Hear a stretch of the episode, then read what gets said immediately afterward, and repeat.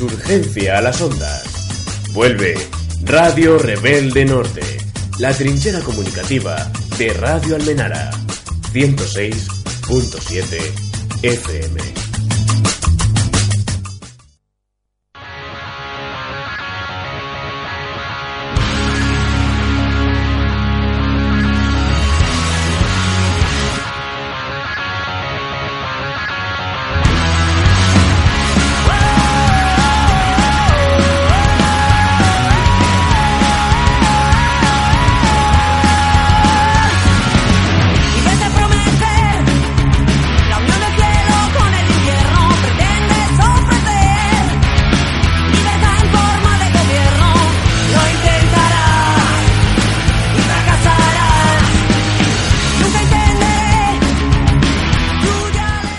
Noches, bienvenidas y bienvenidos a Radio Rebelde Norte.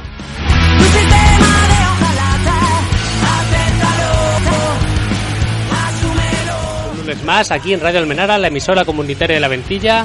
Y enseguida estamos de nuevo aquí con todos los compis que me acompañan presentando este nuevo programa quincenal de Radio Rebelde Norte en Radio Almenara.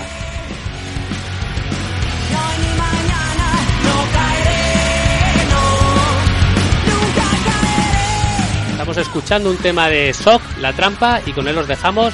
Y enseguida eh, volvemos aquí a los estudios para, dar un, para entregar un nuevo programa lleno de buenos contenidos, como siempre en la 106.7 FM.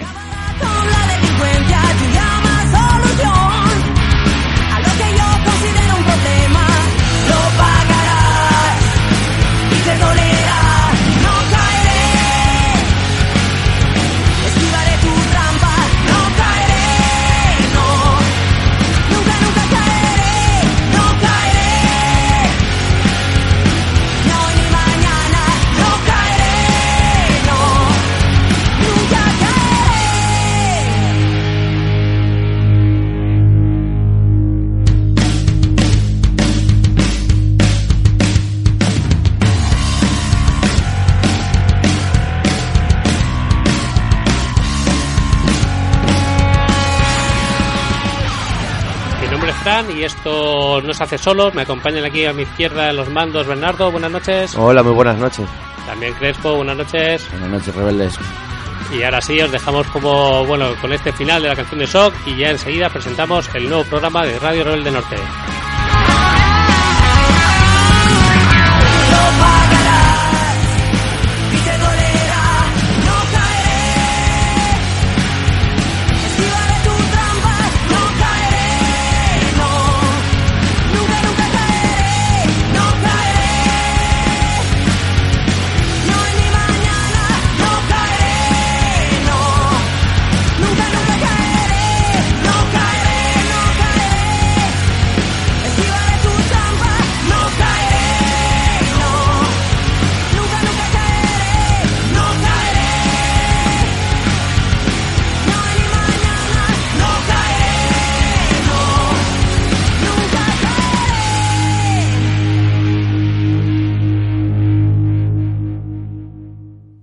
Como decíamos anteriormente, esto es Radio Rebelde.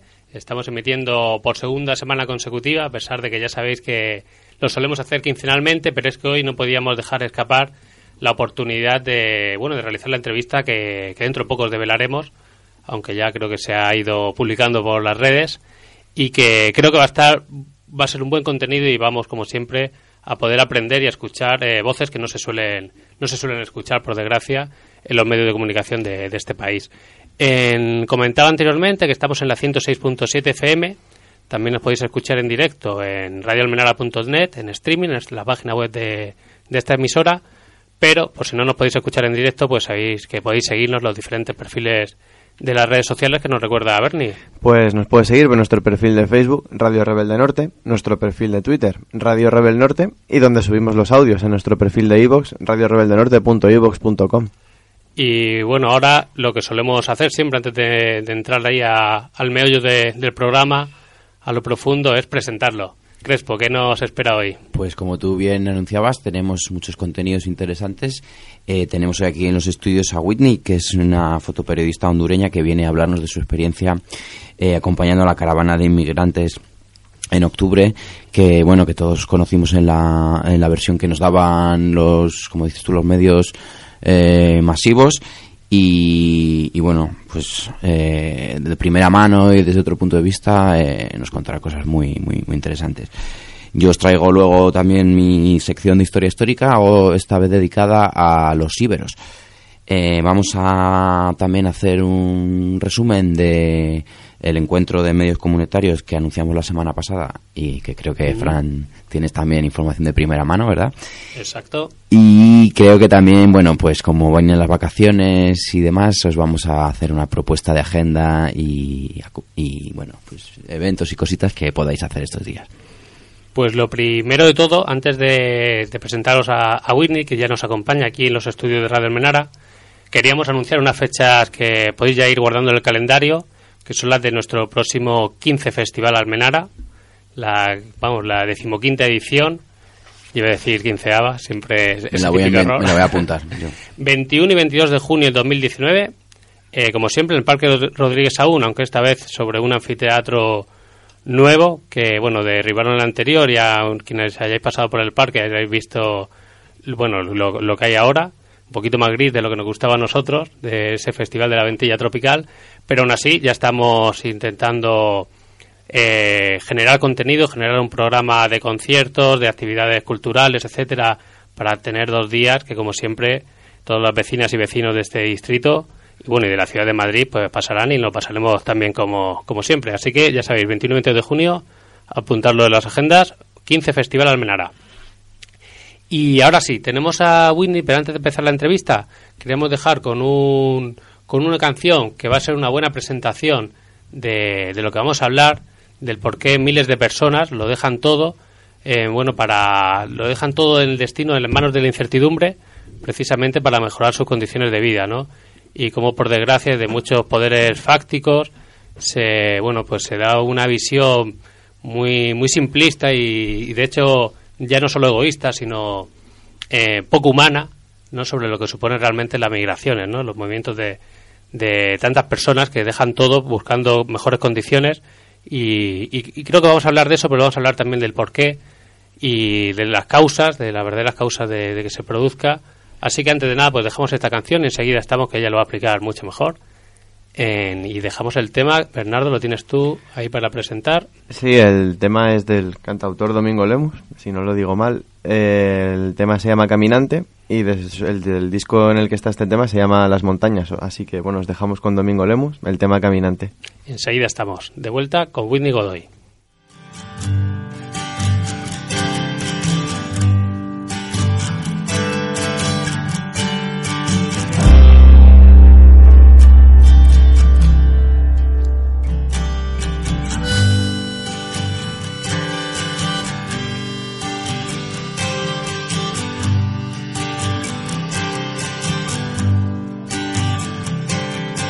Espero que nos cambien estos días por otros diferentes.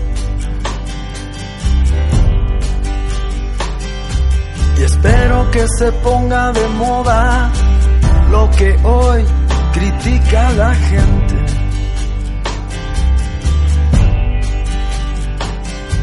Y espero te lleguen mis cartas, las más recientes. Caminante.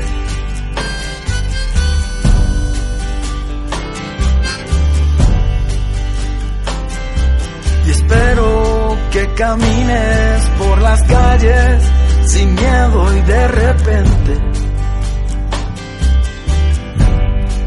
te encuentres a alguien conocido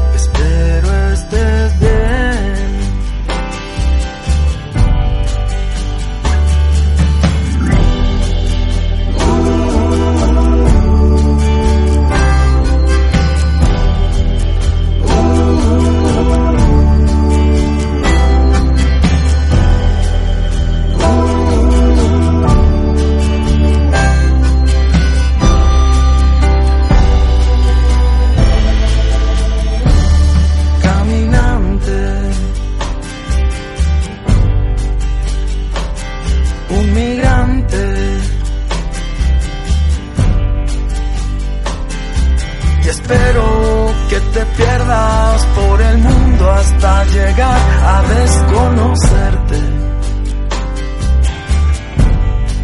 Y olvides todo lo aprendido y no tengas nada de lo que ahora tienes.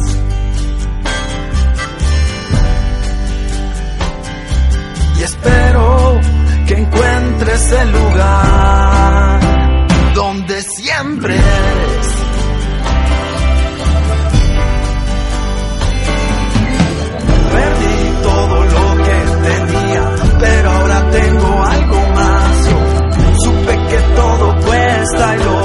Lo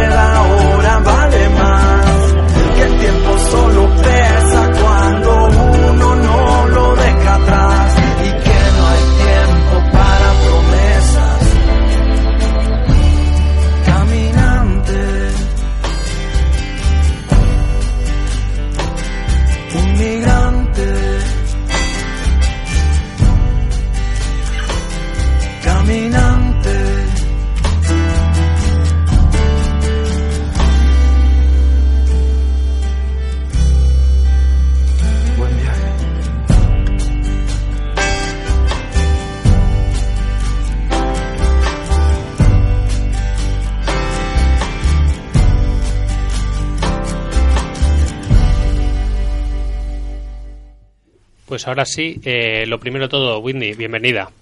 Bueno, muchas gracias a, a ustedes, a, a los que están aquí en el estudio y a todos los radioescuchas del Radio Almenara por siempre estar sintonizando y ser eh, escuchar estas voces que están tratando de llegar y, y hacer un cambio en la, en la mente y en, y en el, y la información que está generando en España.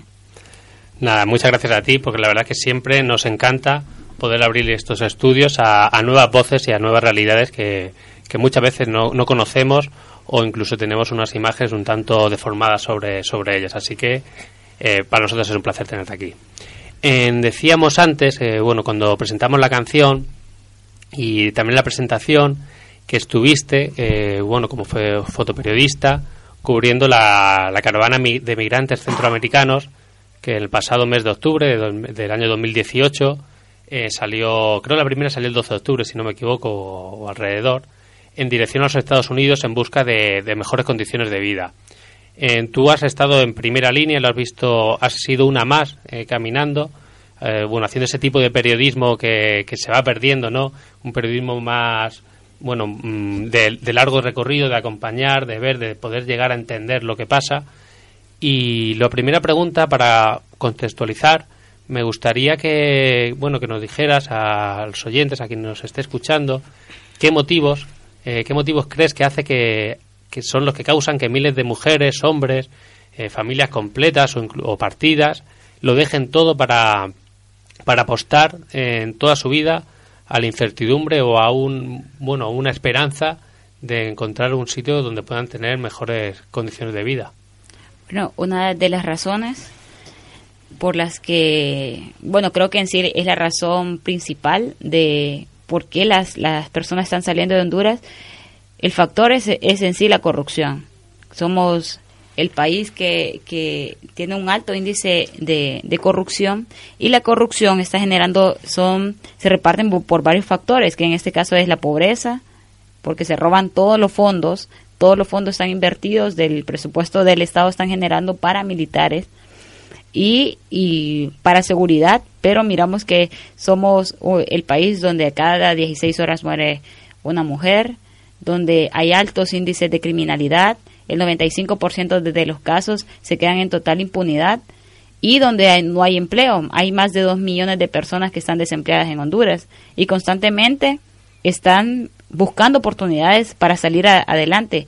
Entonces miramos que no solamente en esta caravana de, de migrantes, que podríamos decir, no solamente iban personas que que no tenían ningún empleo, habían personas que eran campesinos, que no tenían acceso a, a, a tierras también. Hay personas, campe, hay campesinos, hay mujeres que han tenido que sacar a sus hijos de las escuelas y también acompañar estas caravanas. Entonces, miramos una razón principal que para mí engloba todo, porque cuando tenés en, en tu país la seguridad de que los fondos en los que se está invirtiendo están generando empleo, están generando oportunidades, no hay razones para las que por, por las cuales salir. Y aún así, el 12 de octubre, cuando esta caravana sale, en un lema que hacían en una ficha decía, huimos de la pobreza y la violencia. Nos están expulsando y constantemente vemos que caravanas están saliendo de Honduras.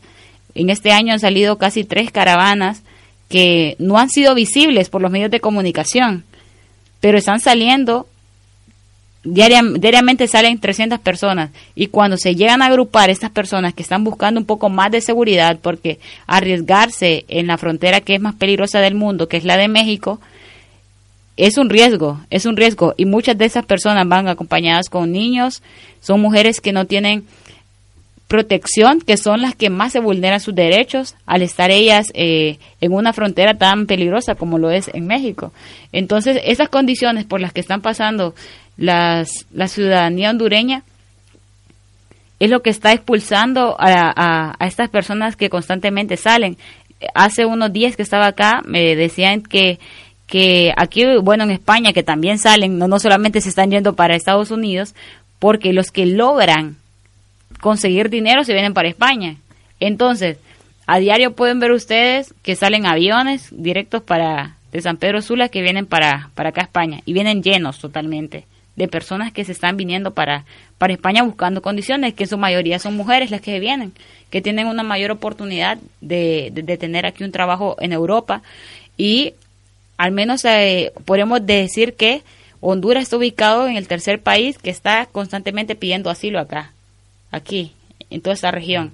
Entonces, están saliendo personas pidiendo asilo, pidiendo ayuda y muchas veces no, no se les da las oportunidades, pero lo único que buscan es salir del país porque saben que si regresan lo único que les va a quedar es la muerte. Por la violencia, si, si no mueren a manos de las pandillas o a manos de, de la persecución política que hay en el país, pueden morir también por la pobreza. Por la pobreza y, y en sí significa por no comer, por no tener eh, el acceso a la salud, que la están privatizando también. Entonces son tantas, tantos factores que al solo mencionar eh, uno, creo que, se, que, es una razón suficiente. Entonces para mí yo englobo todo en un factor que es la corrupción, porque la corrupción carcome una sociedad, va haciendo que desaparezca, va haciendo que las personas ya pierdan todo su... eh, una sociedad pueda quedar totalmente destruida. Y en tu caso también nos interesaría saber eh, por qué decides sumarte a cubrir como fotoperiodista esta, esta caravana. ¿Qué, ¿Qué te motivó a hacer ese otro tipo de periodismo? ¿no? Porque pues, en estos tiempos parece que el periodismo es muy de vender y consumir noticias sin, sin entrar en el fondo de la noticia, ¿no? Un, un periodismo de consumo. inclu- bueno, me cuesta llamarlo periodismo, pero realmente no es un periodismo de, de sí, del momento, del momento de impresionar, de sacar. Entonces, esto recuer- recuerda incluso más a otro periodismo más, más clásico, de acompañar, de, estar presente. ¿Qué motivos hicieron que te, que te quisieras sumar y, cubrir este, esta, este evento? Bueno, yo estaba haciendo, en ese momento todavía no, no era periodista, porque, este, bueno, al menos no titulada, ¿va? porque eh, estaba realizando la práctica que la práctica profesional que se hace antes de entregarse el título. Entonces estaba por, son seis meses que, que estás eh, ofreciendo tu trabajo gratuitamente a una empresa. Entonces yo, yo lo estaba ofreciendo a una empresa que hace películas. Y yo em, empecé a, analizar lo, la situación que, que lo que estaba pasando en el país acerca de- del tema de, de los migrantes y sinceramente dije yo, bueno, yo considero que los medios de comunicación de Honduras no van a acompañar a la caravana de migrantes y era necesario acompañarles. Era necesario que hubiese una, un acompañamiento por parte de, de algún periodista que lo quisiera hacer y yo miraba y esperaba sinceramente que alguien dijera, bueno, voy a ir, voy a ir. Y, y también una responsabilidad fuerte es porque si nosotros, yo estudié en una universidad pública en Honduras y todo el presupuesto que se va del Estado o lo que cada persona invierte para que un, para que al menos yo haya estudiado en una universidad pública, yo creo que la mejor forma de, de devolver eso es haciendo tu trabajo. Porque a mí no me pagó el dinero, ni el, el en sí, el gobierno. El gobierno de Honduras no me pagó mi carrera. Entonces yo no debo mis servicios a un gobierno. No debo mis servicios a un empresario que tiene sus que se va a hacer más rico al vender información. Mi deber es hacia la sociedad, porque ellos son los que pagaron a través de los impuestos mi educación. Entonces, como un acto de devolver lo que esa sociedad tan pobre y aún así ellos pagando impuestos que muchas veces se lo roban, hay que devolver de una forma lo que tanto ellos han hecho por mí. Entonces, como un acto de, de servicio a la, a la sociedad hondureña y también porque yo no quiero que, que, me, que me comparen también como una periodista que viene surgiendo en Honduras, no me quiero que me comparen con, con los demás periodistas. No quiero que, que digan que yo estoy dentro de la cifra de periodistas que son tarifados, porque al menos yo no soy así. No, no, no me considero una persona que soy igual a los a los demás que, que, están ofreciendo eh, servicios o están haciendo un periodismo consumista, publicista o de relaciones públicas. Sino quiero un, un periodismo que realmente pueda servir a la sociedad y que pueda tratar de buscar cambios, porque para mí el periodismo puede cambiar una sociedad. Así como lo cambian para mal, que cambian, que pueden cambiar toda la historia y contarlo de principio a fin, inventar una, una realidad inexistente, también se puede transformar un país y una sociedad. Cuando los medios de comunicación son, eh, empiezan a hablar la verdad, son que están del lado del pueblo, porque tienen que ser antagonistas del poder, al menos para yo lo considero así, deben de, de, de, iniciar y, tener una postura diferente realmente. Y yo creo que cuando eso suceda va, va, a haber cambios en el mundo. Puede ser que se escuche imposible, pero todo va a empezar desde cada persona. Y al menos yo sí me respeto como, como periodista. Y tengo dignidad, que esa dignidad creo que, que no hay dinero que te la pueda comprar. Y por eso es importante saber y ser consciente que qué es lo que soy yo, qué es lo que quiero como, como hondureña y al mirar que si mis propios compatriotas están en una necesidad, la única forma que, que existe es hacer las cosas, es trabajar por ello y, y cada quien lo va a hacer en su área, yo lo puedo hacer a través de la comunicación, informándose a la verdad y, ayudarles a ellos. Sí, realmente, bueno, también es el, eh, incluso la finalidad, ¿no? Que tienen los medios, un medio comunitario como este, y quienes entendemos la comunicación como un derecho, un derecho del pueblo y no un derecho de las grandes empresas que controlan todos los medios de masas a nivel mundial, ¿no? Eh, llegando a, a, la propia caravana, eh, nos contabas que la primera, porque han habido varias de las que ya se ha tenido menos información, salía el 12 de octubre. En tu acompañamiento nos gustaría saber, eh, bueno, cómo fueron los comienzos de esta, de esta caravana, da, tanto cómo se organizaban las etapas, eh, los alojamientos, la propia organización del día a día y bueno, con las localidades por las que iban pasando. Nos gustaría saber un poco en esos comienzos cómo se fue gestando la convivencia de miles de, personas. Bueno, muchas personas pueden decir qué, eh, qué difícil puede ser convivir o no que haya o, o, que no haya conflicto estando casi más de 7.000 personas reunidas en un lugar. Es imposible que no hayan conflictos, es imposible que la gente se pueda eh, organizar o que puedas seguir los lineamientos y parámetros. Pero es algo que a mí, a mí me sorprendió bastante y ellos se organizaban desde un inicio que salió, bueno, en este caso un afiche que decía que iban a salir tal fecha a tal hora, las personas llegaron a esa hora, se apostaron en el lugar en la central metropolitana en San Pedro Sula, llegaron y se fueron hasta el siguiente día, a las 5 de la mañana, salieron más de 1.500 personas desde Honduras. Pero poco a poco iban diciendo, bueno, llegaban a tal lugar, digamos en este caso ya, ya cuando entraron a, a, territorio mexicano, llegaron a Tapachula y decían ellos, bueno, vamos a seguir mañana, vamos a caminar, porque los líderes llevaban algún un mapa porque como no, no habían demasiadas personas que organizaban y todo, había una organización que se llama Pueblos sin Fronteras. Entonces, este, esta organización que constantemente ha ido haciendo acompañamiento a migrantes o a caravanas de otros lugares, entonces eh, vinieron ellos y tenían uno o do- dos personas que, que estaban acompañando a los migrantes tratando de, de ayudarlos o asesorarlos en este caso. Entonces decían, bueno, mañana nos toca caminar 40 kilómetros. Las personas íbamos a salir a las 2 de la mañana. Entonces las personas decían, bueno, descansaban y a las 2 de la mañana usted ya iba a escuchar un pito o andaban con los, con, eh, no sé cómo se le dice. Ah, sí, con un megáfono a las 2 de la mañana, llamando a todos para que se reunieran y salían a las 2 de la mañana todos. Ye- Todo el mundo sabía cuál era la siguiente parada. En este caso decían, estamos aquí en Tapachula, vamos a Wixla. Entonces todo el mundo, sea que se retrasara, sea que llegara más tarde que otro, sea que llegara antes, todo el mundo sabía que, cuál era el lugar que tenían que llegar. Y todos llegaban a ese lugar. Entonces llegaban todos y se quedaban ahí. Y el siguiente día decían lo mismo. Vamos a avanzar 60 kilómetros y tenemos que llegar hasta tal lugar. Entonces todo el mundo sabía. El que se adelantaba sabía que era el que sabía que tenía riesgos, porque una podía ser atrapado por, por migración, que migración en este caso a los grupos pequeños que iban de 20, 30 personas, los agarraban, los subían a los buses y los deportaban. Entonces muchas personas no se arriesgaban, entonces lo que hacían era esperar a todo el grupo, aunque tardaran, pero los esperaban.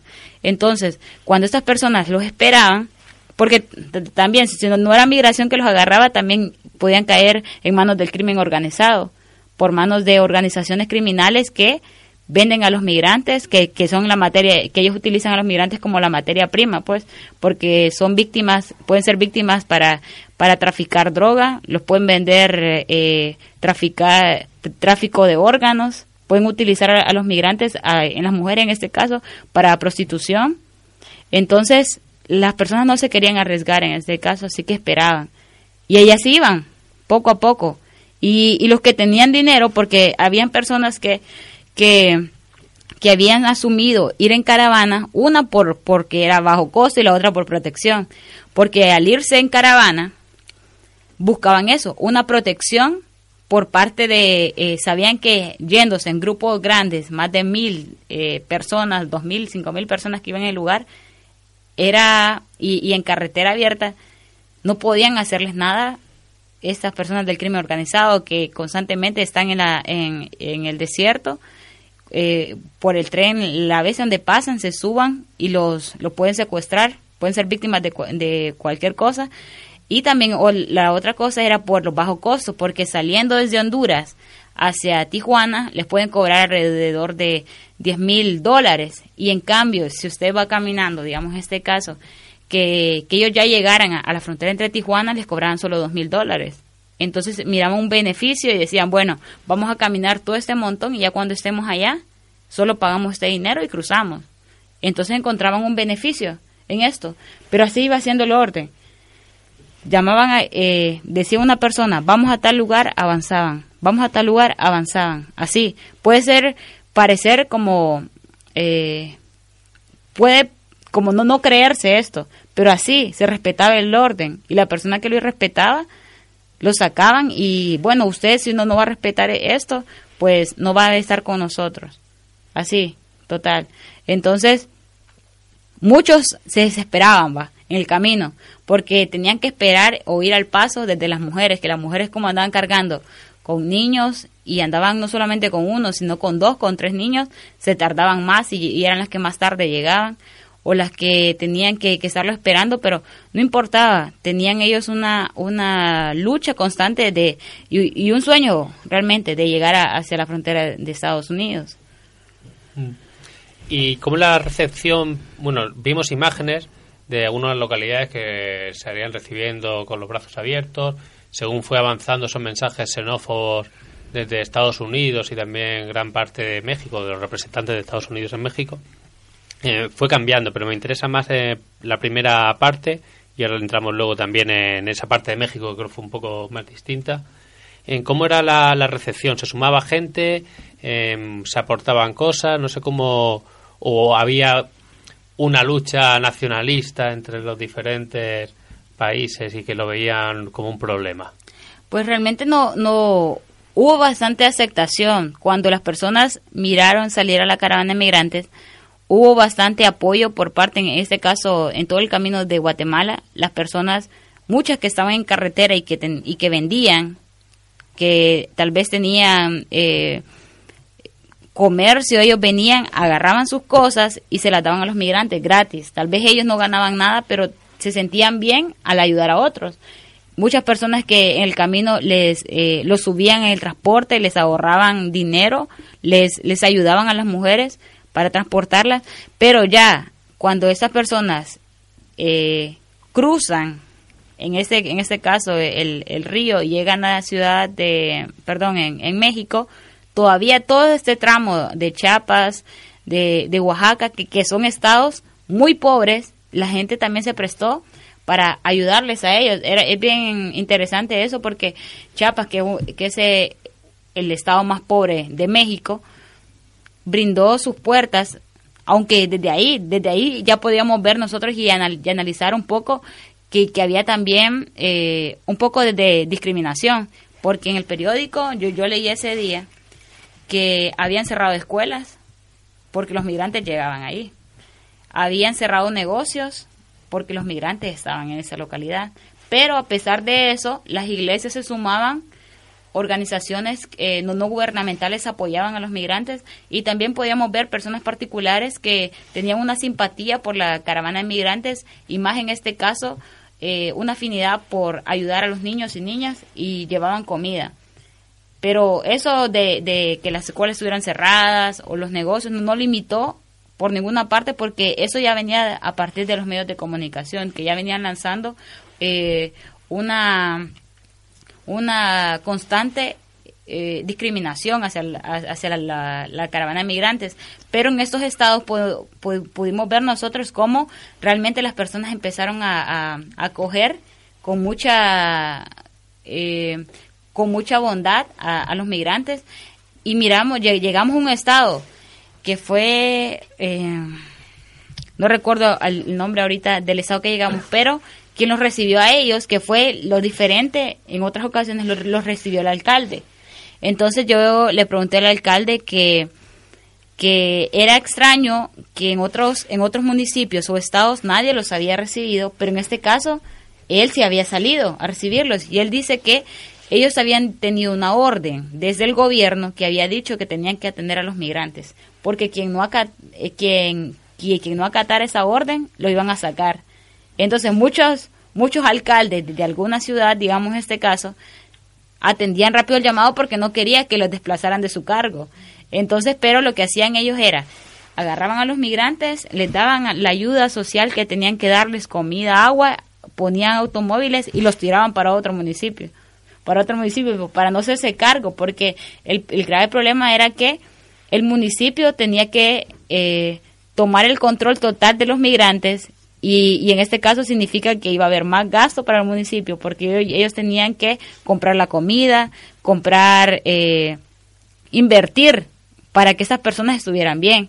Entonces era bien un poco eh, chistoso, pero a, a, también uno se, se, ponía a analizar porque decía, bueno, estos, estos alcaldes o estas autoridades lo que hacen es, eh, te daban comida, ya comiste, va, bueno, te sacaban rápido para, para sacarte, sacarte y no tener que ver nada con vos como migrante. Y así ellos se lavaban las manos y decían, nosotros ya ayudamos a, a esta gente y a que, continúen. Y así, pas, así pasó.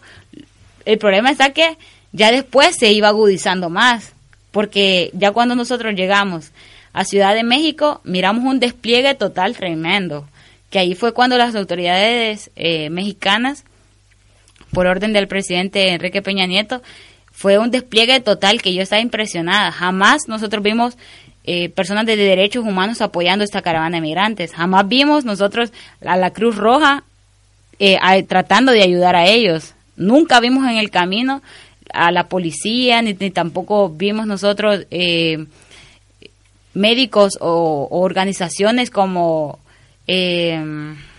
la OIM, ACNUR, Ninguna de esas organizaciones que protege a los migrantes lo miramos en todo el camino. Y cuando llegamos a Ciudad de México, vemos un despliegue que no, no cabían las carpas ni tampoco la publicidad por todos lados. Y miramos cómo habían carpas innecesarias, cómo habían eh, lugares donde les cortaban el pelo y todo, a las mujeres les cambiaban el look y no sé qué, pero no eran cosas necesarias, lo que necesitaban ellos era un apoyo eh, para, para, que ellos, para que los migrantes supieran cuáles eran sus derechos, cuáles eran sus, sus deberes como, como migrantes y cuál era la oportunidad que ellos pueden tener para asilo. Esas organizaciones que supuestamente apoyan a los migrantes lo que ayudaron era para hacer más rápido su deportación. Entonces yo miré como organizaciones como la OIM, que debería de proteger en este caso a, a los migrantes, eh, venía y les decía, no, dices, bueno, usted no, le daban opción para nada, asilo no hay y todas estas cosas, su opción es lo mejor es que usted regrese a su país. Entonces los ponían a firmar las hojas, los ponían en listas apartes y rápido. Usted firmaba una lista, lo llevaban a un automóvil y los deportaban. Así.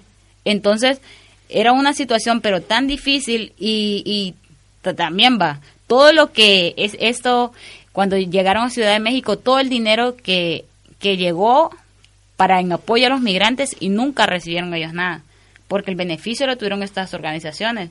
Muchas organizaciones se, se tomaron el control y, y, y recibieron dinero que las personas ni saben dónde, en qué manos cayeron. Imagínense cuánto dinero no puede reunir este montón de personas, porque eso es una crisis humanitaria, quiera verse o no quiera verse, pero es una crisis humanitaria. Entonces, estas personas, ¿cuánto dinero no pudo haber acaparado? Es, eh, eso es lo que estaba pasando. ¿Y dó- dónde estuvo ese, dinero? Muchas personas mexicanas llevaban ellos ayuda y sí, los migrantes recibían ayuda, pero el dinero para hacia dónde iba girado porque no, no, no, no solamente significa que estas organizaciones con lo que dieron, supuestamente ellas hicieron todo, a darles ayuda, a darles un bote de agua, eso lo pueden regalar las empresas más bien, a ellos, las empresas para que sigan dando publicidad y todo, pero muchas personas se aprovecharon en Ciudad de México, organizaciones se aprovecharon de los migrantes. Y en todo el camino, podría decirlo, de ellos. Entonces era delicada la situación que están viviendo y lo único que exigían los migrantes en ese, en ese momento era transporte para, para que esta gente llegara hacia Tijuana. Era la única, lo único que exigían.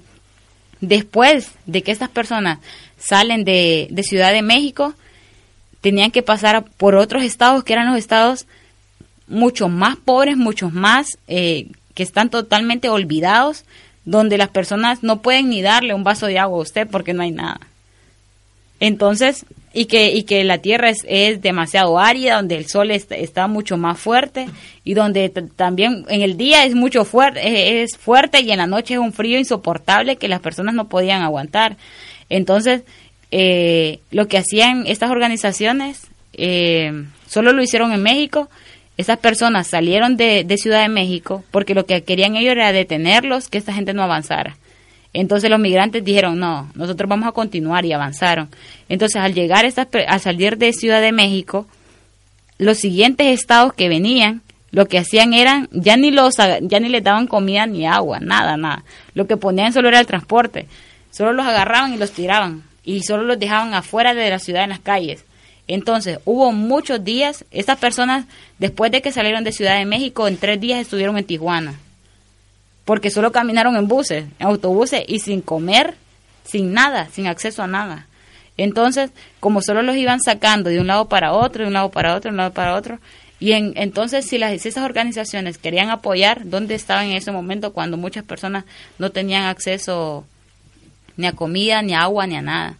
Entonces, y lo delicado de la situación era que, que en este caso no solamente podían eh, digamos, tal vez, no creo que, que en este caso sí se iban a morir de hambre, ¿verdad? Pero lo que iban a hacer es perder su vida, porque ya empezaba también eh, otra etapa donde no solamente es, es, es una organización criminal la que gobierna, sino que son varias y todas se pelean por, por gobernar y por, y por tomar el control. Era una situación bien delicada y los migrantes trataban de una u otra forma protegerse, pero nadie estaba interesado en ellos. Y en ese punto, porque claro, mientras eso pasaba, en paralelo era pues esas declaraciones de Trump, de Pompeo, bueno, todas esas declaraciones xenófobas, incluso tildando a los migrantes de, de delincuentes, ¿no? Directa, abiertamente lo decía. Y en- eso pasaba en paralelo. luego los gobernantes, el bueno, Enrique Peña Nieto, que era el presidente por aquella época, y las asociaciones que siempre parece que están al final haciendo el juego al vecino del norte, en, según me dice, cuando ya se estaba llegando casi a la frontera, se empezaban a ver menos. Y, y es el momento más crítico. En ese momento crítico, ¿no? Ya llegado a la frontera, con organizaciones criminales y demás, en- ¿qué pasó? Se, se dividió la caravana, se mm, porque claro, aquí también se, de- se dejó de recibir información y no se sabe si ella fue un goteo intentar pasar cada uno como pueda, arreglárselas con las mafias. Ahí desapareció por completo todas las carpas y todo esto, ya no se volvió a ver, cuando más falta hacía. Bueno, eh, realmente que, que eso fue, a mi, a mi parecer fue una estrategia, porque lo que intentaban ellos era desintegrar, desestabilizar a la, a la caravana, porque hay uno de una un en el reglamento de migración de, los Estados Unidos creo es permite que si todas las personas masivamente entran hacia, hacia Estados Unidos, ellos pueden, Estados Unidos los tiene que recibir legalmente, digamos en este caso, podrían tener acceso, pero lo que trataban de hacer era desarticular. Entonces, lo que hacían es, cuando muchas personas tuvieron que caminar ese montón de caminos, mucho, mucho, mucho camino tuvieron que caminar y otros lo que pudieron los los autobús los, los autobuses que les dieron la, e- esta gente desde la de las alcaldías iban avanzando unos cuantos entonces unos llegaron súper rápido y, y hay algunos que tardaron casi ocho días en llegar porque tenían que caminar y caminar y caminar y enfrentarse a condiciones muy críticas por el frío tan terrible que había en, ese momento en el desierto y todas esas cosas pero sumamente de- delicado, pero esa desarticulación que, que hubo para mí fue demasiado planeada porque ¿por qué desesta- desestabilizar? México tenía la capacidad para, para enviar a todas estas personas a autobuses a Tijuana. Bueno, nosotros no queremos tener ninguna responsabilidad, bueno, súbanse en buses y los llevamos. Si ustedes quieren estar en Estados Unidos, pues entren. Pues hagan su, su parte o, o miren, pero nunca hubo un interés ni tampoco una eh, un pronunciamiento ya cuando estaban en Ciudad de México que pudiera ayudar a estas personas porque siempre el mensaje era no quédense en Ciudad de México, quédense en Ciudad de México, nunca era bueno, les vamos a proporcionar autobuses y creo que, que era, era obvio porque venían amenazas de Estados Unidos diciéndoles que les iban a quitar las ayudas a todos estos países del Triángulo Norte y aún así diciendo que México tenía eh, no estaba cumpliendo la tarea. Entonces Estados Unidos lo mira como, como esos eh, juguetes o esas personas que puedan manejar a su antojo, ¿verdad? Entonces, eh, claro, para mí era, era un interés letal que dividir estas caravanas. Ellos, la, una parte llegó a Tijuana de, de migrantes, que, que fueron los primeros que llegaron, después poco a poco empezaban a llegar, empezaron a llegar, y como no podían tenerlos en playas de, de Tijuana, que playas de Tijuana es uno de los lugares también como turísticos, podríamos decir ahí, y que vive una gran parte de, de- de personas, porque es bien interesante decir que la mayor parte de estas personas que viven en Tijuana tienen los, los, hay muchos estadounidenses que tienen comprado varias islas en, en Tijuana son mucho, muy ricos las personas que en este caso viven en playas de Tijuana, pues. Miramos casas enormes, bonitas, hoteles muy finos y todo, y, gran parte quienes han comprado en esta zona son ricos, son, son estadounidenses, entonces lo que menos querían era tener ahí a migrantes, así que vinieron y agarraron a los migrantes que estaban en, en playas de Tijuana y los llevaron hacia el centro, en este caso eh, lo, llevaron a un albergue que se llama que se llamaba Benito Juárez. Entonces ahí empezaron a llevar a todos los migrantes. Llegaban los migrantes y los llevaban ahí.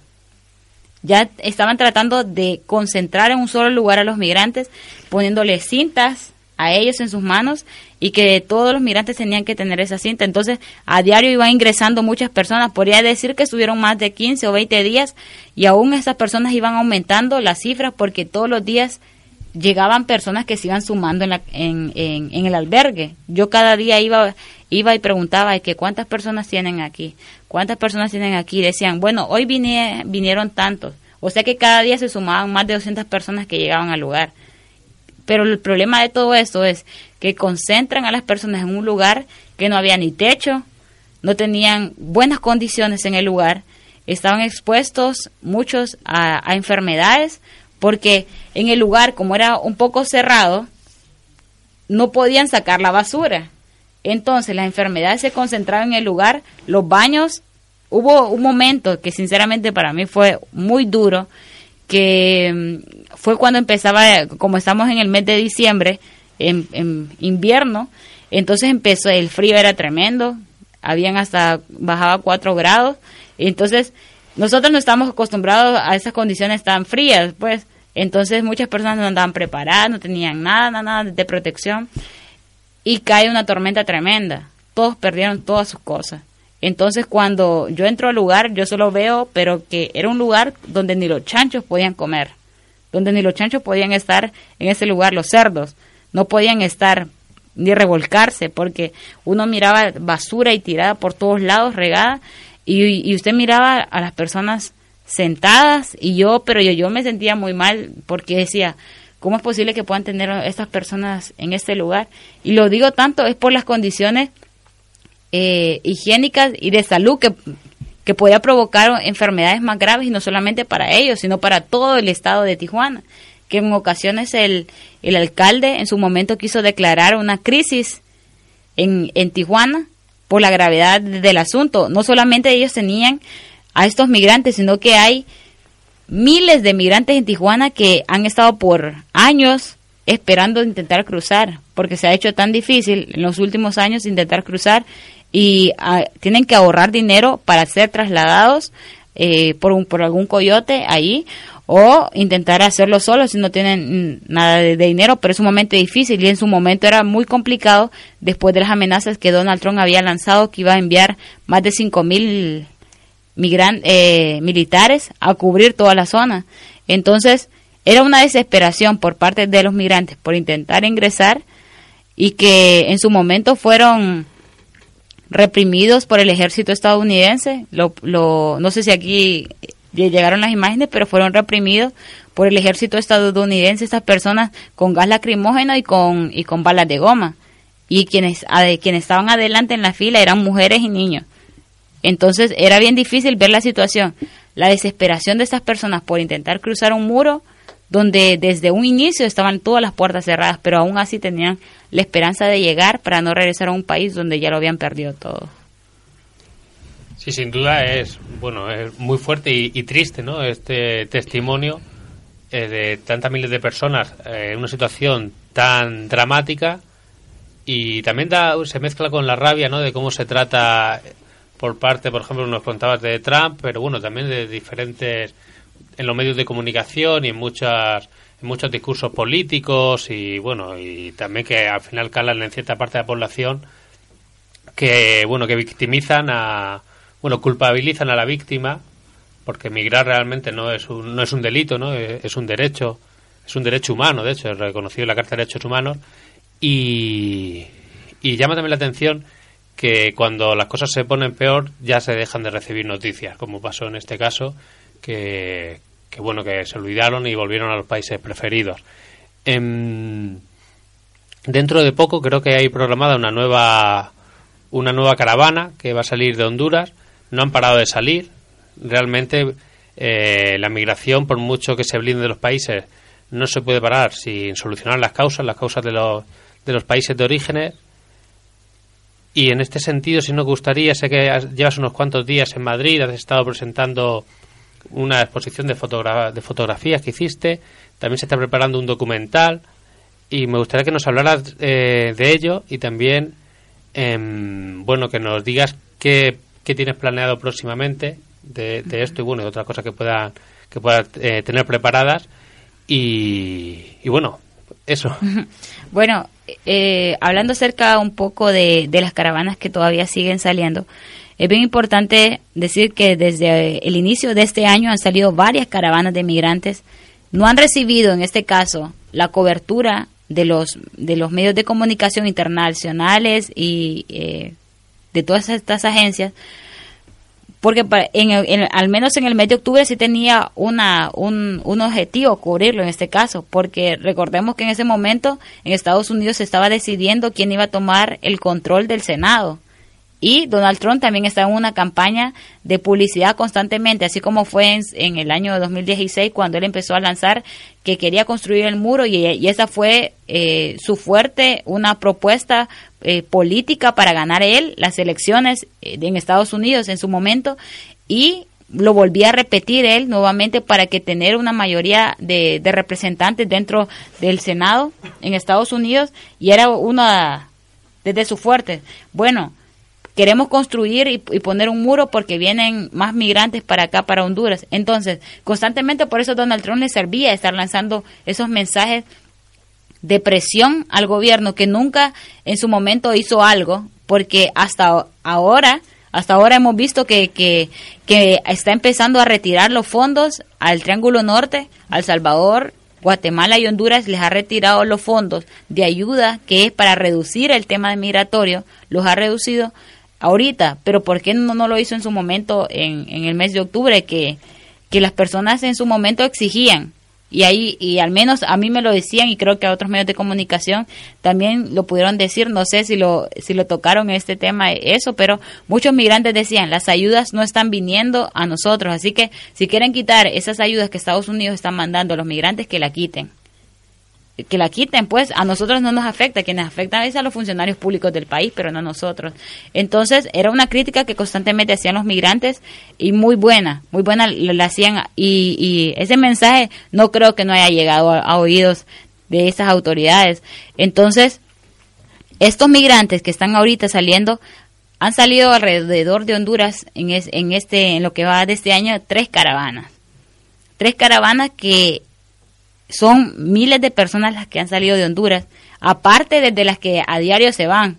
Eso es apartando de, de, de los que a diario se, se van por, por la frontera de, de mexicana y que ellos, ellos sí se suben a la bestia y llegan rápido a, hacia Tijuana, pero también con, con un riesgo muy fuerte. Y en este caso, esas personas que están, que, que han salido de Honduras en caravana, están detenidas en Tapachula, en Chiapas, en todo ese estado. Muchas han llegado y creo que ahorita hay un buen grupo por Oaxaca, que hay más de 5.000, 6.000 migra migrantes que están en ese lugar y donde han estado durmiendo. Ellos ya no están siendo recibidos ni por las municipalidades ni en ningún lugar. Muchos migrantes, y es doloroso decir esto, pero muchas personas que tal vez en, Honduras tenían su casita y, y, y hay al menos eh, tenían un techo donde dormir, son personas que ahorita en México están descansando, durmiendo bajo un puente, como indigentes en las calles y pidiendo. Eso sí, sí, es lamentable, de personas que están tratando de, salir adelante y que buscan y que las condiciones pero están sumamente eh, malas. Entonces, la, única solución que tienen es irse así y, y suena feo, pero yo cuando miraba esas imágenes de muchas personas que estaban durmiendo bajo un puente, y no estoy viendo bajo un puente en, en la ciudad o en un lugar bonito, era un lugar feo que tal vez estaba pasando un río y todos descansando en, en, un, lugar que no tiene no tienen ni acceso ni a baños, nada, nada. Ahorita todos todos los lugares por donde van pasando, todos han cerrado las puertas, ni los quieren en los lugares. Y es por eso mismo. En su momento tenía una importancia. Ya venía de salida el presidente mexicano Enrique Peña Nieto tenía que dar una buena cara de su para finalizar su gobierno. Estados Unidos estaba ten, teniendo una presión, tenía que tener también otra otra postura diferente y, y, ante la ante la presión de los medios de comunicación de estar constantemente vigilando y, y denunciando era era obvio que tenían que atenderlo bien y mostrar su mejor cara y en este caso, cuando no hay medios de comunicación, cuando son los mismos migrantes que toman la fotografía y la suben en redes sociales y nosotros alcanzamos a ver lo que, lo que alguna persona logra subir, eso es lo que se está viendo ahorita, pero lo que tal vez cuando no hay acceso a Internet, cuando no pueden mandar una imagen, miran, eh, no vemos, no sabemos. Entonces, y, y eso es un problema porque esas personas, cuando no están siendo visibles, todo el mundo las ignora y ellas pueden perder la vida porque son presas fáciles así, sin estar mediáticamente en, las redes sociales o en los medios de comunicación, son presas fáciles del crimen organizado. Y hemos visto cómo en México han desaparecido buses completos llenos de migrantes y que han muerto y, y eso, y nadie da resultado de nada. Nadie dice nada. México, sinceramente, es un cementerio de migrantes, porque constantemente, cada día mueren migrantes tratando de cruzar hacia la frontera de Estados Unidos, así como aquí, muchas personas que vienen de África mueren en ese mar, intentando cruzar, intentando buscar mejores oportunidades, y nadie habla de eso. Entonces, eso, que las caravanas siguen saliendo, van a seguir saliendo. Actualmente, en Honduras estamos viendo un... Y, y, eso tiene que ver con un problema serio. En Honduras todo, todas las personas, y si ustedes van, que sería bueno, muchas personas que están en Honduras siempre lo que están exigiendo actualmente es la salida del presidente de Honduras, Juan Orlando Hernández. Su hermano está acusado de narcotráfico en Estados Unidos, está detenido y también el presidente ha sido, ha sido denunciado constantemente por tener nexos con el narcotráfico. Hace algunos tres días salieron más de cinco mil personas en Honduras marchando en contra de, su gobierno. Y hoy que, estaba revisando yo en las redes sociales a ver si salía en algún periódico de Honduras, no salía nada. Solo salía en dos periódicos internacionales no había fotografías, solo decía que, que otra vez están surgiendo las, las antorchas, pero digo yo, bueno, entonces, ¿dónde están los medios de comunicación? O sea, para, lo, para el mundo estamos invisibles, como que en Honduras no pasa nada, no pasa nada, y ahí está pasando de todo. Entonces, cuando nosotros miramos esta realidad, que, no, que, que somos un país, pero totalmente bello, en turismo, somos un, país con gente muy buena, con gente muy talentosa, pero gente que tiene que huir. Han habido muchos científicos hondureños que han tenido que también que, que emigrar, han tenido que irse a Estados Unidos a buscar, y están ofreciendo aquí en España, yo no dudo de la capacidad y de muchos migrantes que han salido de sus países y que tienen la capacidad intelectual de, de hacer crecer y, y, levantar a, su nación y a su país, pero ¿qué pasa? No tienen las oportunidades para hacerlo. Entonces, miramos cómo la sociedad hondureña, la única respuesta que está viendo a esto es mirar, porque si no migran, los matan. Esa es la respuesta. Y, y es bien difícil y complicado de decir esto, pero, pero podemos ver que, que ahorita que están surgiendo estas antorchas, que eso fue una medida de presión también para el 2015, cuando saquearon el Seguro Social de, de Honduras, fue una medida de presión, pero tan fuerte que tuvo que llegar una misión de apoyo contra la corrupción y la impunidad en Honduras para que las personas que habían saqueado el Seguro Social, que fueron alrededor de más de 6 mil millones de lempiras que robaron de las arcas del Estado, y todavía han pasado más de cuatro años y no hay respuesta a eso. En este caso, hay denuncias en contra del presidente Juan Orlando Hernández de unas elecciones que, que son, que fueron en sí un fraude, pero tuvieron el apoyo de la Unión Europea, de la OEA, que son organizaciones que apoyaron para que eso se, se, pudiera eh, evidenciar. En su momento dijo la, la OEA, bueno, repitamos las elecciones, que en sí era una, una forma de, de hacer presión y bueno, los hondureños están contentos, bueno, repitamos las elecciones, pero después cambiaron su discurso, nos quedamos y recibimos al presidente de Honduras. Bueno, cuando les conviene reciben un presidente y, queda un lugar, pero eso es resultado.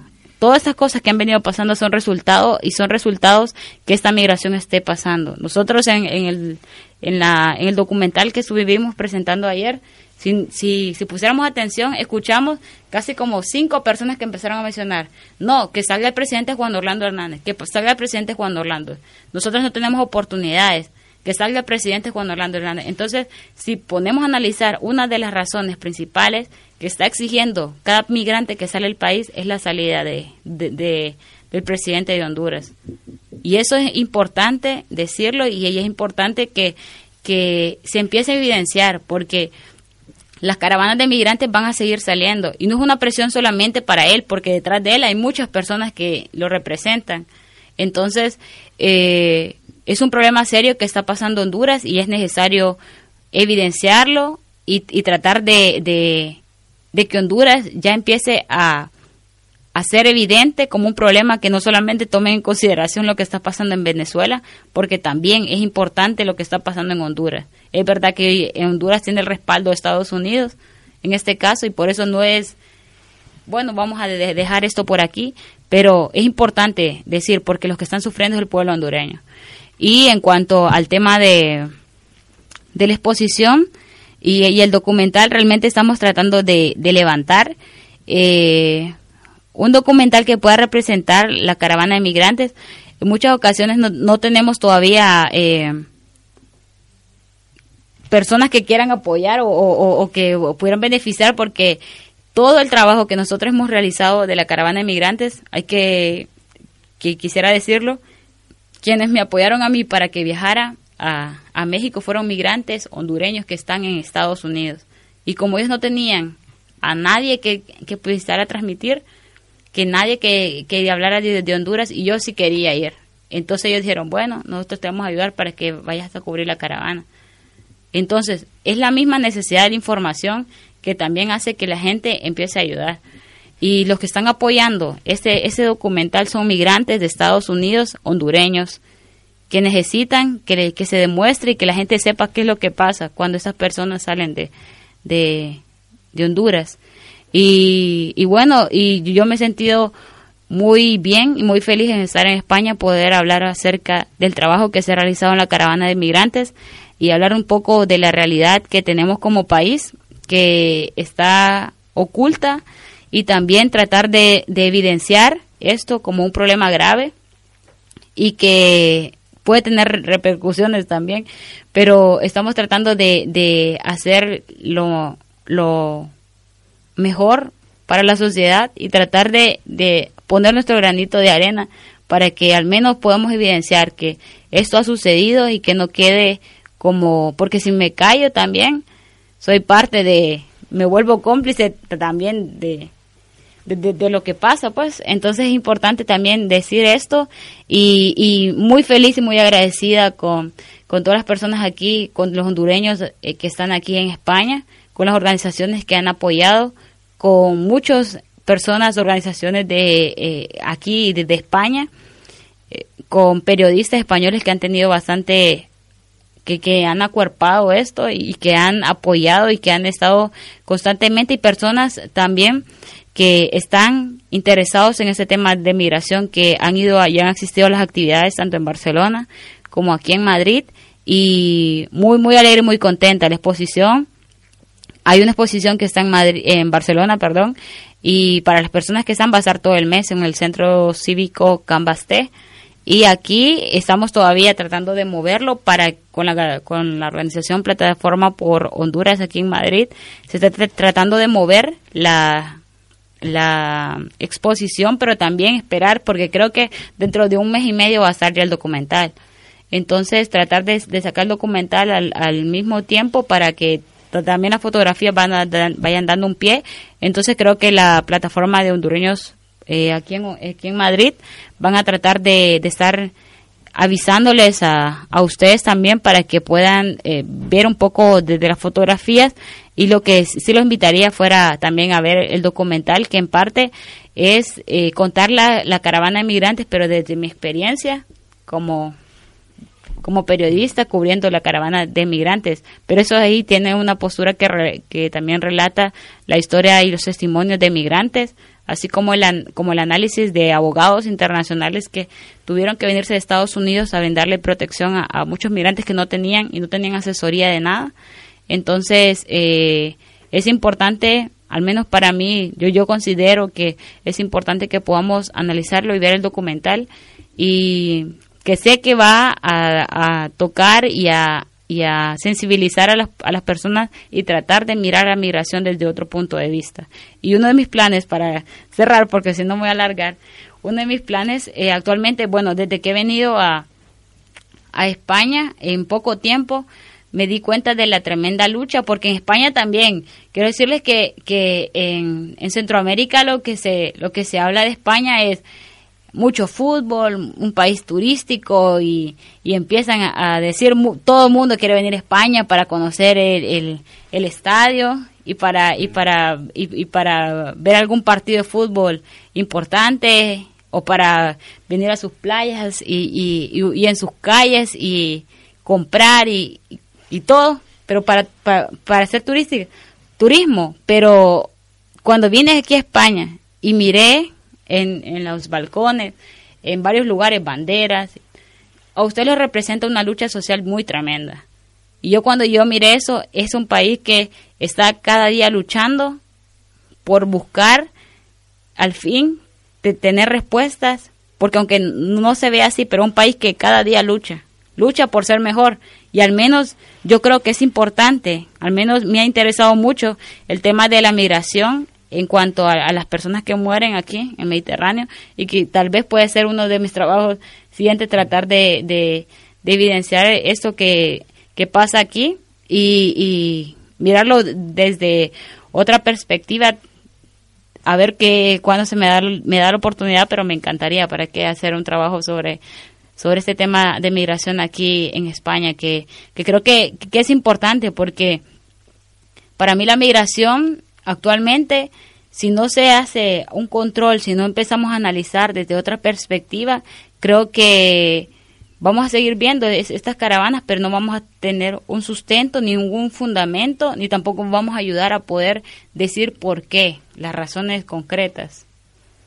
Pues estaremos atentos a todo lo que vaya sacando, que sin duda compartimos eh, la importancia que tiene y, y de verdad también estamos muy contentos de haberte tenido aquí arrojando luz y nos sentimos con el compromiso de, de poder seguir dando voz a, a quienes venís y a quienes venís a contar historias tan inter- interesantes e importantes porque como, como bien dices no solo no solo hablamos del muro de, de México sino que también podemos hablar de las vallas de Ceuta y Melilla del estrecho Gibraltar del Mediterráneo bueno al final son problemas Casos globales Distintos, pero paralelos, sí, ¿no? Er- mm, Sí, sí, sí, son como dos caras de- de- del mismo problema.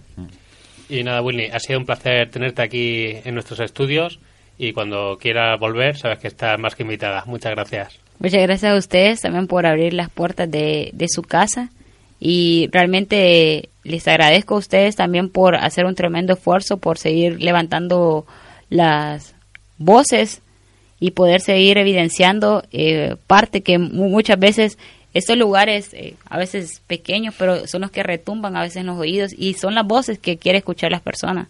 Así que sigan adelante y, y sé que, que un día van a, a- a tener ya, van a hacer ese estudio grande y todo, van a hacer... La antena llegaremos a todo Madrid Sí, claro. Son capaces de, de eso. Siempre eh, es necesario eso. Que cuando las personas se... Si ustedes supieran en las condiciones que nosotros hacemos un programa en Honduras, pero estamos tratando de, de, de hacerlo y de, de llegar realmente a esas voces. Lo que la gente necesita no, son- no es una estructura física ni tampoco tener esas tremendas mansiones colocadas donde po- podemos tener un estudio con la mejor tecnología preparado. Lo que la gente necesita es escuchar la verdad y de voces honestas y sinceras que realmente tengan una dignidad y que no se vendan. Eso es lo que necesita la gente, no, no lugares súper súper eh, grandísimos donde son voces que no se que no se vendan y que y que realmente valgan. Pues muchas gracias, Windy. Y ahora vamos a dejaros con una canción antes de pasar a la nueva entrega de Historia Histórica. Eh, bueno, Bernie, ¿la tienes por ahí? Sí, la canción se llama Silicon Love y es del grupo Trending Topics con Ana Tijoux.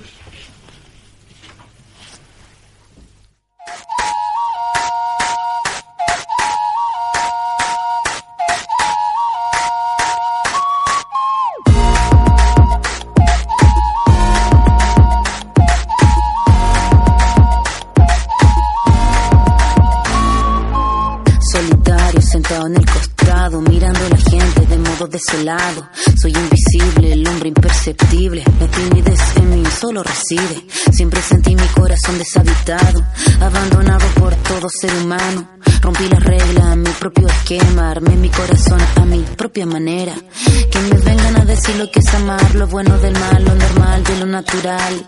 Mi amor es plástico, por eso es especial. Cuando estoy solo, me quiero validar. La cabeza bajo la mentira arriba, la moral caída está la historia, la historia de mi vida. Yo sé que para ti todo es mi delira, solo ella me cobija. Ya no estoy solo, nunca más solo. No más abandono, nunca más solo. Soltaré lo que más obvio. Me llevaré a mi demonio. Ya no estoy solo, nunca más solo. No más abandono, nunca más solo. Dejar de ser humano. Puro pasado. Con ella existo, con ella vivo, con ella soy, con ella respiro. Con ella soy el ser Me cansé del humano, ya no me reprimo, ya no finjo, ya no miento. Ahora yo domino, ya no lloro, ya no pido. Todo tiene sentido. No te vas, no me dejas, no te quejas y decido. Tú aceptas, te pongo las cadenas. Yo te visto, te perfume, yo te acuesto, te maquillo, te beso, te baño, te fotografío. Toma de mi mano, llévame contigo. Al otro lado, a los desconocidos. Hacia arriba, bajo el cielo pixelado. Reinará lo digital, no más controlado. El plástico correrá por mis venas. Soltaré mi odio y todas mis penas. Ya no estoy solo, nunca más solo. No más abandono, nunca más solo.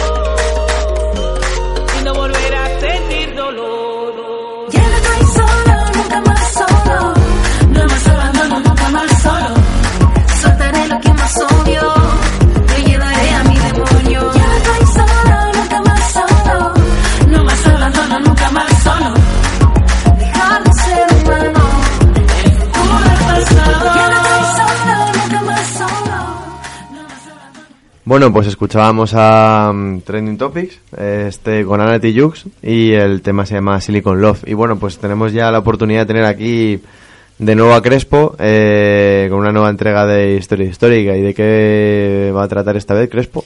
Buenas noches otra vez, eh, encantado de estar otra vez y nada, esta vez vamos a hablar de la- los íberos.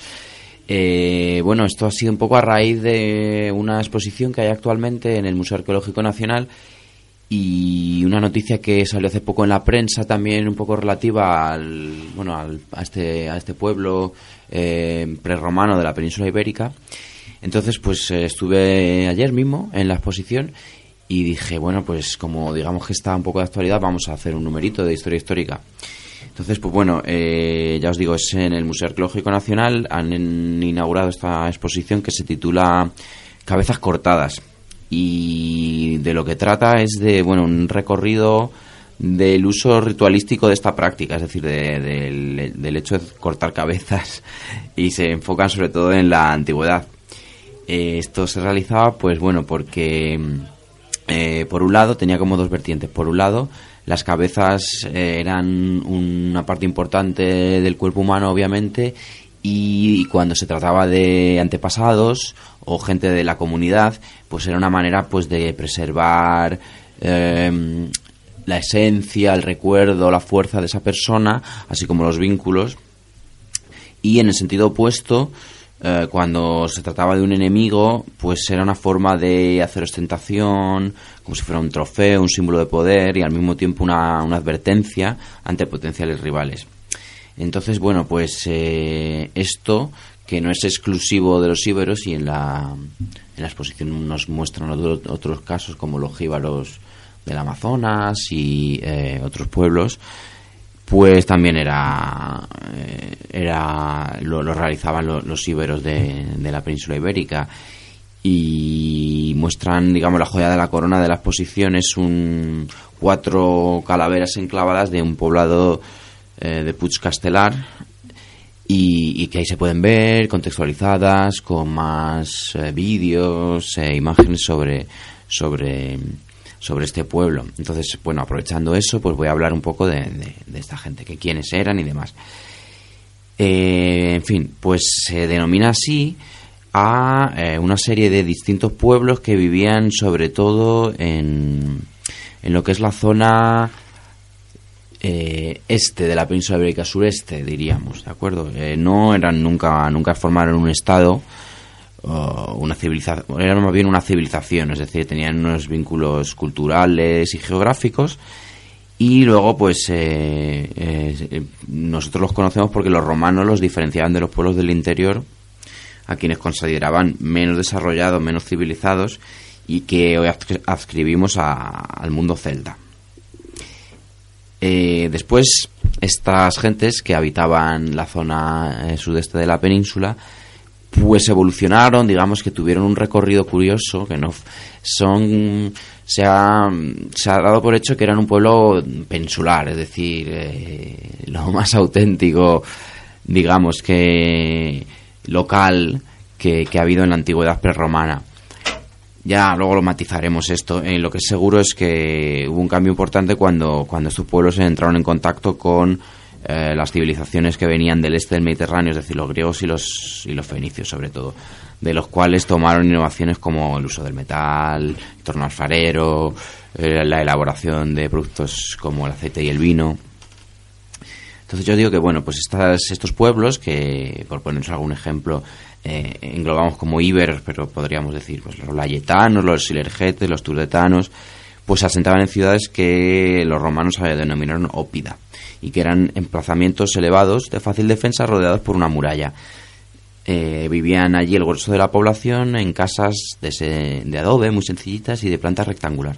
Esto es interesante señalarlo porque en e- se diferenciaban también en esto de los pueblos del interior. Eh, la sociedad ibera pues estaba dominada por una élite aristocrática de origen guerrero, por debajo de la cual se desplegaban eh, pues una relación clientelar en la que había una especie de dependencia, una relación de dependencia parecida al, al vasallaje. Los clientes guerreros realizaban un ritual de sometimiento que se llamaba la devotio ibérica, devotio, eh, devoción, por el cual prometían lealtad hacia su señor, una lealtad muy, muy marcada hasta la muerte, si fuera necesario. Estas élites y este, estas gentes guerreras pues se diferenciaban o se caracterizaban eh, por el uso de la mítica o la famosa falcata, esa espada curva con una empuñadura cerrada que no era solo una espada, sino que también tenía una función eh, simbólica y ritual, ya que se ha hallado en, muchas tumbas, muchos ajuares. Eh, la importancia de militar de estos pueblos, pues bueno, fue fue notable, ya que por ejemplo Roma, tanto Roma como Cartago, los digamos que eh, los contrataron y, y, y los tuvieron como mercenarios en sus filas. También se ha destacado mucho eh, la resistencia de Sagunto, esa ciudad em, que resistió al- a las tropas cartaginesas y que ha pasado un poco a la- imaginario colectivo como pues eso como muestra de eh, valentía, resistencia, etcétera. Eh, hemos señalado antes el bueno el antes y después que marcó el contacto con griegos y fenicios. Eh, parece ser que hubo una incluso una destrucción, como si eh, se, se- cree que pudo, pudo haber unos cambios eh, también sociales y quisieran marcar esa diferencia. Lo que es claro es que empieza a haber eh, un, lo que se llama la, tendencia orientalizante, es decir, en, en el arte y en todo, una influencia clara de estos pueblos. En la cultura podremos, podríamos ver esto en la Dama de Elche, en la Dama de Baza, estas estatuas que tenían una función funeraria que se asocia actualmente a que eran estatuas que contenían las cenizas de, de, de alguna personalidad importante. Lo mismo sucedió con la escritura, que no se ha podido traducir, pero que eh, se, se, acepta que surgió por, por imitación a la, perdón, a la- al, al alfabeto griego y fenicio. Y que, curiosidades, eh, algunos académicos señalan que podría tener eh, algún em, eh, parentesco con el euskera. La economía, bueno, pues mm, era una economía del antiguo régimen normal, basada en la, en la agricultura y la ganadería, pero teníamos que destacar la importancia de- del comercio, porque eh, la península ibérica en la antigüedad era una zona muy rica, especialmente la, el área íbera, y había mucho comercio de, de metales, de, de oro, de plata, de estaño, así como de productos elaborados como lo que hemos señalado antes, vino, cerveza. Y esto se transportaba por vía sobre todo acuática, es decir, eh, los ríos eran navegables y tenían un tránsito comercial eh, importante. Un tránsito comercial que también se, se desarrolló cuando empezaron a acuñar moneda. También se cree que a- por influjo de, de estos pueblos mediterráneos. Los datos que tenemos en torno a su religión, bueno, son pocos y se asocian sobre todo a, los restos funerarios que hemos encontrado, eh, que ya hemos señalado que eh, tenían espadas y así como libaciones, exvotos y solían siempre ser eh, incineración, ¿vale? No era inhumación. Desde lo más sencillito en una urna hasta incluso túmulos eh, reservados a las personalidades más importantes. ¿Cómo llegó a su fin la cultura íbera o qué pasó con esta gente? Bueno, pues eh, la llegada de cartagineses y romanos es eh, lo que para ellos supuso el principio del fin. Cartago había llegado a la península cuando, a raíz de la derrota ante Roma en la Primera Guerra Púnica, digamos que para compensar la pérdida de sus colonias y sus fuentes de riqueza, empezaron a mirar hacia la península ibérica. Y esto a su vez supuso o provocó que, que- que Roma volviera a ser celosa de, de esa- de ese, de ese desarrollo cartaginés eh, gracias a la península ibérica. Entonces esto al final eh, terminó por, por estallar en la Segunda Guerra Púnica, la cual volvieron a, a- a ganar los romanos, que desde ese momento se asientan en la península cada vez más y poco a poco, pues a base de conquista hierro y fuego eh, militar, manu militari, así como posteriormente o paralelamente también una culturación, una absorción eh, sociopolítica y cultural, pues los íberos se fueron, digamos, romanizando, integrando, hasta, hasta convertirse en ciudadanos romanos y, digamos, quedar, pues, asimilados. Pero bueno, ese fue su fin, pero eh, su fin, digamos, histórico, no su fin eh, en nuestro imaginario, en nuestra identidad o en el uso que se hace de la historia. Y quería traer un poco, para terminar ya la sección eh, y comentar y hablar un poco de este tema, pues ese, ese recorrido o lo que ha significado el pasado ibero eh, en la construcción de la identidad eh, en- de nuestra identidad. Y vamos a ver cómo pues eso como la historia que se puede usar de, muchas formas. Eh, de hecho hasta contradictorias. Vamos a ver por qué. Eh, el regionalismo valenciano y catalán por ejemplo se vio reconocido en este pueblo íbero que presentaba como un opuesto a la dominación romana de la cual surgiría posterior pues la, el pasado más hispánico español. Entonces lo reclamaron siempre. Paradójicamente eh, el franquismo y el nacionalismo español también se apropió de los íberos y quiso ver en, en ellos un antecedente eh, prerromano a- al, al carácter guerrero y valiente de lo que ellos habían configurado como carácter eh, puramente o esencialmente nacional español. Eh, por ejemplo, un ejemplo de esto sería el, el Jabato, el cómic ese famoso, ¿no? De, de- que nuestros padres habrán leído en el franquismo y que era ni más ni menos que eso, que un guerrero íbero, que era católico también a la vez, no sé cómo, pero bueno.